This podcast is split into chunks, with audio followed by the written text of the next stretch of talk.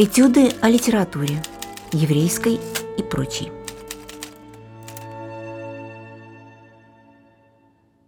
Здравствуйте, меня зовут Валерий Демшиц, я сотрудник Центра петербургского юдаика Европейского университета в Санкт-Петербурге. Мы продолжаем разговор о переводах еврейской поэзии на русский язык, и сегодня продолжаем разговор о переводах, которые были выполнены Мариной Ивановной Цветаевой в самом конце 40-го, начале 41-го года для большой антологии «Еврейские поэты Западной Украины и Западной Беларуси».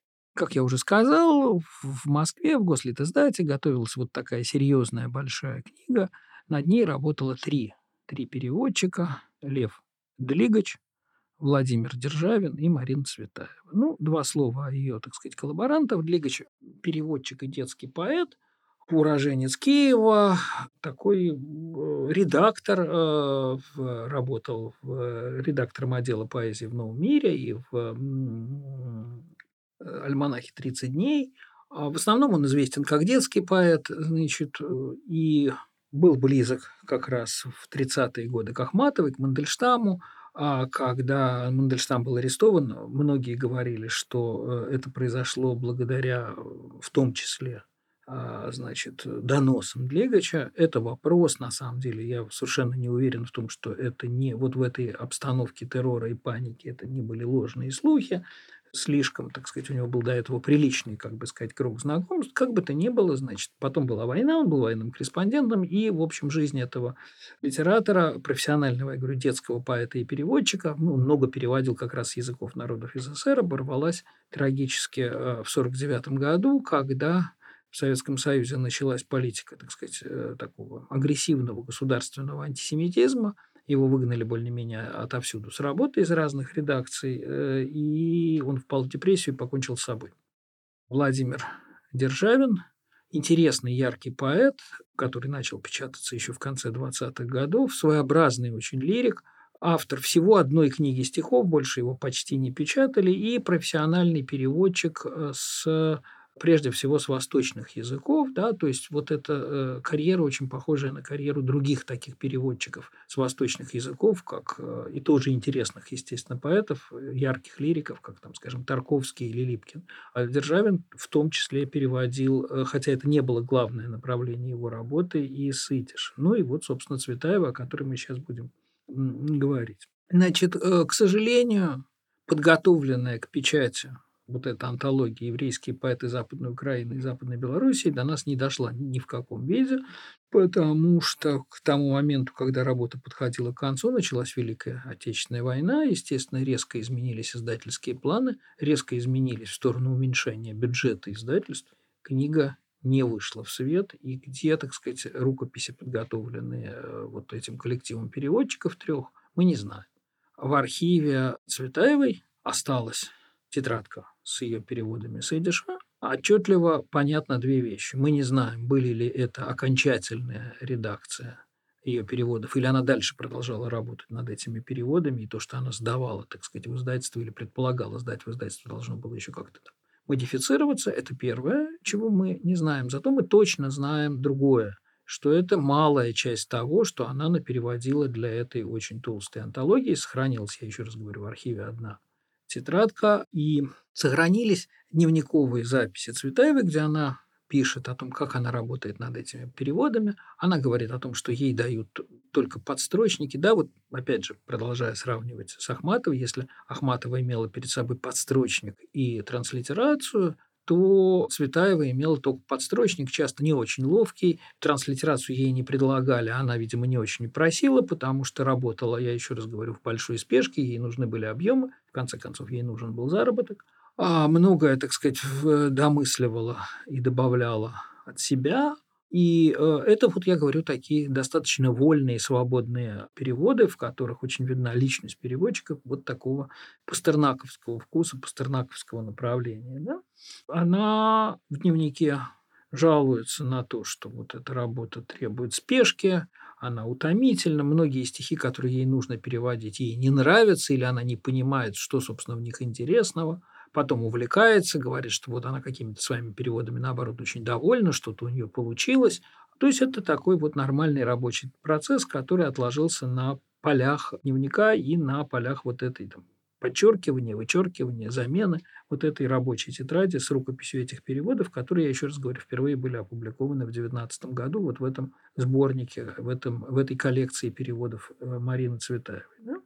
А надо, наверное, сказать нечто о тех авторах, которых она переводила. Она их не выбирала. Да? Был составитель э, Юткевич, известный переводчик с профессиональный, ну, как раз переводчик прозы который составил этот, эту антологию, включая туда определенных авторов и включая туда их стихотворения. Да, ей давали посрочник, говорили, вот переводи столько-то и столько-то. Да, вот можно процитировать, значит, запись дневниковая. Да? Нынче 14 апреля, у меня до 25 на все про все 12 дней, пишет Цветаева. Нужно сделать Горовец 15, 19, 28, 35, очевидно, количество строк в разных стихотворениях. Э, Кёнигсберг 8, Алицкий 12, Маргентойд 72, 28, всего 217 строк. Может быть, если повезет смогу, но тогда уже ничего другого, ну, с Богом. Начинаю с Горовица. Да? То есть вот короткий срок, большой объем, начинается уже процесс редактуры. Еще одна интересная дневниковые записи. Да, перевожу каждый день. Главная трудность – бессвязность, случайность и неточность образов. Ну, в общем, да, конечно, ей подсовывают прозаические подстрочники, может быть, не всегда высокого качества. Все распадается, сплошная склейка и шивка. Некоторые пишут без рифм и без размера. Вот это забавно. Это Запад. Часть авторов, в частности, Рохал Корна, который я дальше немножко скажу, пишет верлибры. Для Цветаевой это кажется порчей стихотворного материала. Она как не очень это воспринимает, современную уже на тот момент европейскую поэзию, в том числе еврейскую. И, наконец, сегодня я последний раз прикладываю руку к своим белорусским евреям. Меня там заменили, то есть подменили ряд строк, но я все расчухала и взвыла и настояла на своих. Книгу переводили трое. Державин, Лига Чия. И выходит она в срочном порядке. Как мы знаем, это запись начала июня 1941 а, года – выходит в срочном порядке, не вышло. Да? Мы, еще раз говорю, мы не знаем всех авторов, которые вошли в эту антологию, мы не знаем всех переводов, которые вошли в эту антологию. Более того, мы даже не знаем весь объем переводов, выполненных Цветаевой, только какая-то часть. Тем не менее, часть это весьма значительно. Вот я просто начну с количественных характеристик.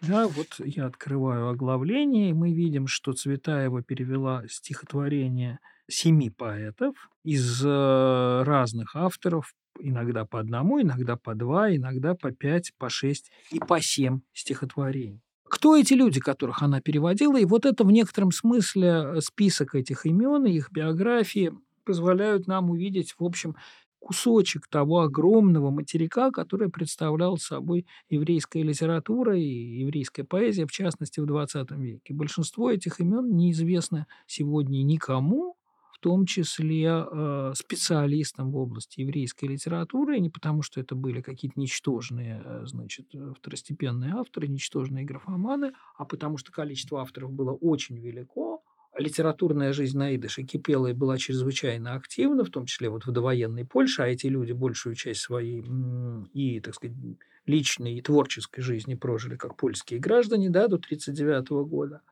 и просто у нас нет ни такого количества исследователей, ни такого количества литературных критиков, уж подавно такого количества читателей, которые бы могли актуализировать, так сказать, помнить эти имена, говорить о своих предпочтениях. Да? Вот действительно литература, которая осталась без читателей. К счастью, в а, конце 50-х, начале 60-х годов в Соединенных Штатах был издан наидыш огромный шеститомный биоби... нет, семитомный даже биобиблиографический словарь всех литераторов, писавших на идыш, он включает там, не знаю, десятки тысяч имен, и с помощью этого чрезвычайно дотошного и качественно составленного издания можно хотя бы частично восстановить биографии этих авторов, то есть они все есть в этом словаре, а это автоматически означает, что они были достаточно в свое время известны, заметны, публиковались и публиковались, так сказать, в большом количестве и в периодике, и отдельные книги. И э, вот сейчас поговорим об этих людях, которых переводила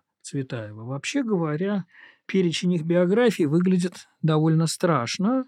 Это, так сказать, сплошной мартиролог. Гершвебер, 1904 года рождения, Западная Галиция, то есть он родился австро-венгерским подданным, да, в небольшом местечке Ясла, а жил в большом довольно городе Драгобыча, культурный, важный город, э, в котором, между прочим, жил такой замечательный еврейский писатель, который писал на польском, Бруно Шульц, наверное, многим известен, да. И, значит, после тире, там, где должна стоять вторая дата, год смерти неизвестен, Драгобыч, Львовская область, Украина. Получил традиционное религиозное образование, учился в гимназии в Кракове, а потом в Кракове на математическом факультете. После начала войны из Кракова бежал на советскую территорию, то есть в Восточную Галицию, и погиб в гетто Драгобыча. Начал публиковаться с 30 -го года, печатался в журналах в Кракове, Львове и Варшаве, издать отдельного сборника не успел. Бергаровец существенно более взрослый, скажем так, литератор другого поколения, родился в 1891 году, в Восточной Галиции, тоже как бы в Австро-Венгрии. После тире 1942 год, дата и место смерти неизвестны.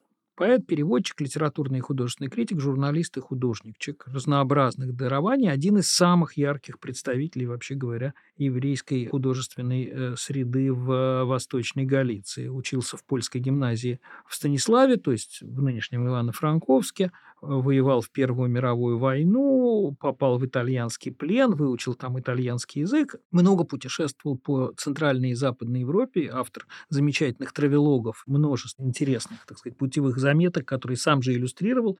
Он был профессиональный художник, график, да. Перед войной жил в Станиславе, в 1939 году автоматически оказался на советской территории, и дальше, так сказать, такой вот трагический комментарий. По одной версии был убит в родной деревне Майдан, он родился в селе, Э, где пытался скрыться от оккупантов, по другой, значит, погиб в 1942 году в Станиславском гетто. Он был очень плодовитым писателем, много писал о природе родной Галиции, о Карпатах, публиковался в многочисленных еврейских журналах в Польше, Вене, Варшаве и Вильно – и кроме того, он был замечательным переводчиком, очень много переводил на идыш с украинского, переводил Тарас Шевченко, Василия Стефаника, переводил украинский фольклор. То есть он человек был не только еврейской и польской, но и украинской культуры.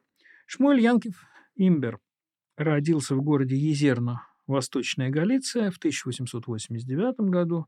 Сейчас это село Озерно в Тернопольской области Украины, по другую сторону все то же самое, 42 год, место смерти неизвестно. Да? Как-то вот, как-то часто эта фраза повторяется. Да?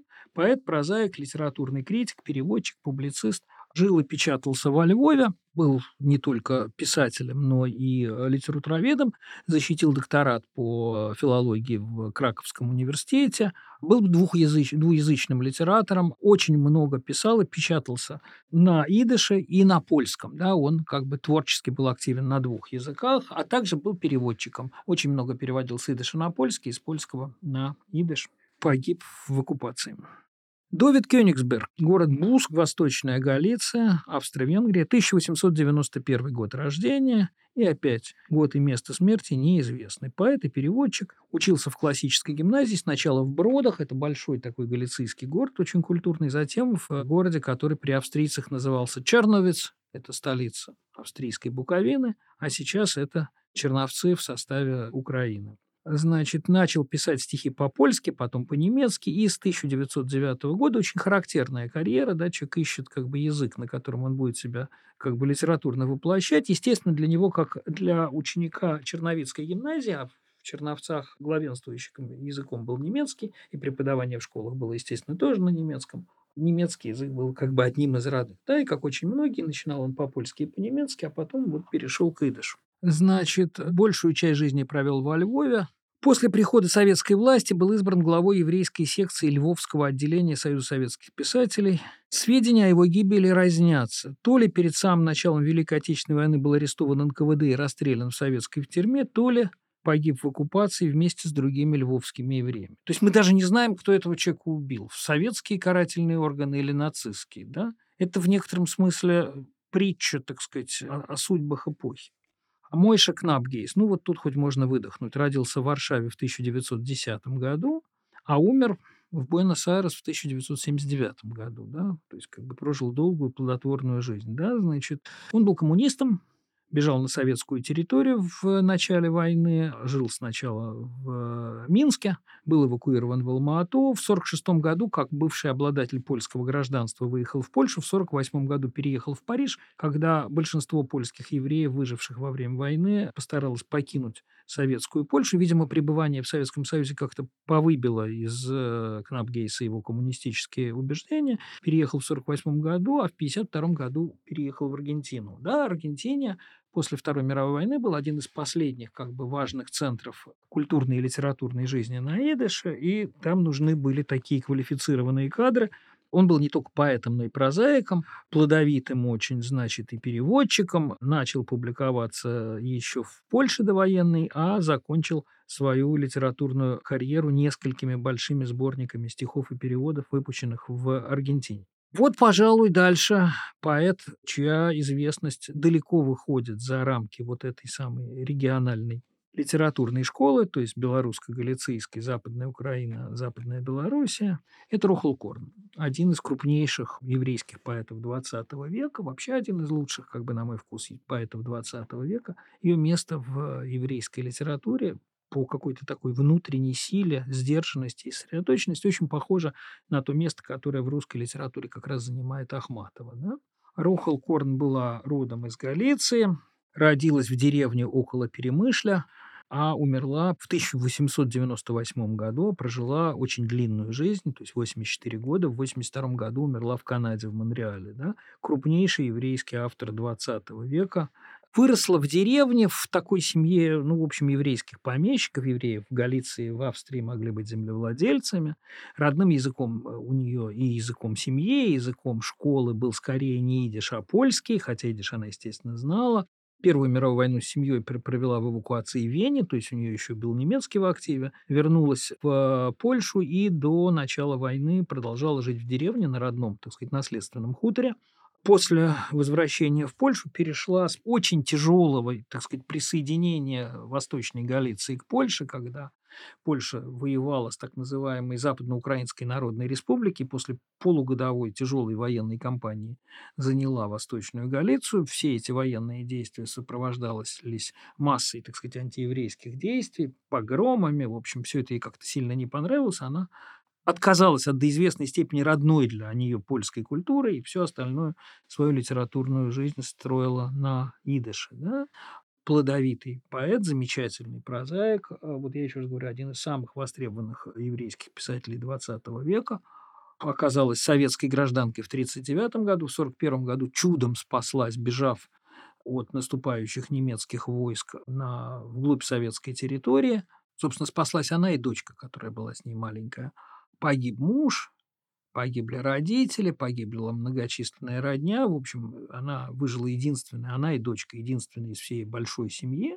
Сама Рохл Корна себе очень выразительно говорила, она называла себя дезертиром от смерти. Была очень активна в советской и еврейской литературной жизни во время войны, печаталась в газете «Эйникайт», единство в газете Советского еврейского антифашистского комитета. Тем не менее, во благо для себя, значит, после войны вернулась в Польшу, а в 1949 году из Польши выехала в Канаду, где была, ну, в общем, одним из столпов э, еврейской литературы в новом свете. Да, это все люди из Галиции, а вот люди из других областей, значит, это Лейб Моргентой из Пинска, к счастью, тут тоже все было не так плохо. Он родился в 1905 году в Пинске, это Западная Белоруссия. Тогда это была Минская губерния Российской империи, а после Рижского мира, после 21 года, соответственно, Восток Польши. Писал стихи, был плодовитым поэтом, писал много для детей, много переводил с русского и польского, успел эвакуироваться, во время войны был в Самарканде, в 1947 году выехал в Польшу, а в 1957 году переехал в Израиль, где и умер вот в 1979 году. Востребованный, успешный автор, особенно в послевоенные годы. Бору Халицкий, очень интересный человек, э, родился в городе Турийск, это Волынская губерния Российской империи в 1907 году, Западная Волынь, которая опять же вошла после революции в состав Польши, поэт и педагог. Много работал как учитель в еврейских школах в разных частях Польши, в Лодзе, в Варшаве. В 1939 году успел спастись из Варшавы, перешел на советскую э, территорию, работал преподавателем советской еврейской школы в Гродно, потом в Западной Белоруссии в местечке Лиховичи, где и погиб э, во время оккупации, уничтожен был нацистами. Его стихи были собраны его родственниками, изданы уже после войны. До этого он публиковался только в периодике. Да? Бершнапер – 1906 года рождения, уроженец Лемберга, то есть австрийского на тот момент Львова, погиб неизвестно где, неизвестно когда, но, очевидно, под э, оккупацией. Вот те авторы, с которыми работала Цветаева, и здесь дальше, собственно, надо уже переходить э, к текстам. К, начнем, наверное, с Рохл Корн, все-таки самый яркий и самый известный автор – надо сказать, что вот эта э, коллекция, так сказать, да, переводов Цветаевой, она еще и прекрасна тем, что большинство поэтов а, изданы с, э, не только в переводе Цветаева, в этом цель, собственно, издания, да, но и с параллельными текстами на языке оригинала как раз э, вот это собрание переводов Сэдиша здесь представляет собой некоторые исключения, потому что большую часть стихов в оригинале отыскать не удалось. Удалось только отыскать ну, стихи Рохл Корн, которые были собраны и потом изданы большими тиражами в доступных сборниках. Все остальное мало доступно, а те рукописи, с которыми работала Цветаева, которые передавала издательство, вот не сохранились. Да? И искать эти стихи почти невозможно, потому что в лучшем случае они были опубликованы в какой-то еврейской периодике, малодоступной на сегодняшний день, а, вероятно, часть этих стихов составителю вот этой коллекции, значит, еврейские поэты Западной Украины и Западной Беларуси были авторами переданы просто в рукописи, да, то есть какие-то новые стихи, которые они сами еще не успели, может быть, опубликовать на языке оригинала, искать это все безнадежно. Да? Но вот у нас есть стихи Рохл Корн и с параллельными оригинальными текстами. Вот я, пожалуй, одно стихотворение прочитаю. Это те самые верлибры, хотя Корн поэт большого диапазона, у нее далеко не только э, верлибры, у нее есть вполне себе тонические, силоботонические стихотворения, регулярные, с выраженной строфической формой и рифмой. Ну вот начнем с верлибра, которые были непривычны Цветаевой, раздражали ее, казались ей чем-то чем бессвязным или слабо организованным. Да, письмо, стихотворение 41 года. О, любимейший мой, нынче день осиянней и терпча золотого плода сентября. Мне хотелось бы взять его бережно, чуть касаясь, чтобы все уцелели оттенки его красоты. Обернуть его в воск моих самых заветных мечтаний и, вложивший в конверт, опустить его как письмо. Но я знаю, Тут тут же письмо отослал бы обратно с поучительными примечаниями на полях. Еще раз не поняв ни поступка, ни сердца, ни текста. Ох уж это мне рохал, ох уж это мне вечная рохал. Ты сурово глядишь на остатки пустого конверта, ибо не было в нем ничего. Вот такое замечательное стихотворение. Его, как раз для него есть, так сказать, оригинальный текст на соседней странице. Ну, наверное, вот подробное обсуждение этих переводов, их сопоставление с оригиналом, там, где это можно сделать, особенности поэтики, особенности манеры Цветаевой. Как переводчик, наверное, уже мы об этом поговорим в следующий раз, да?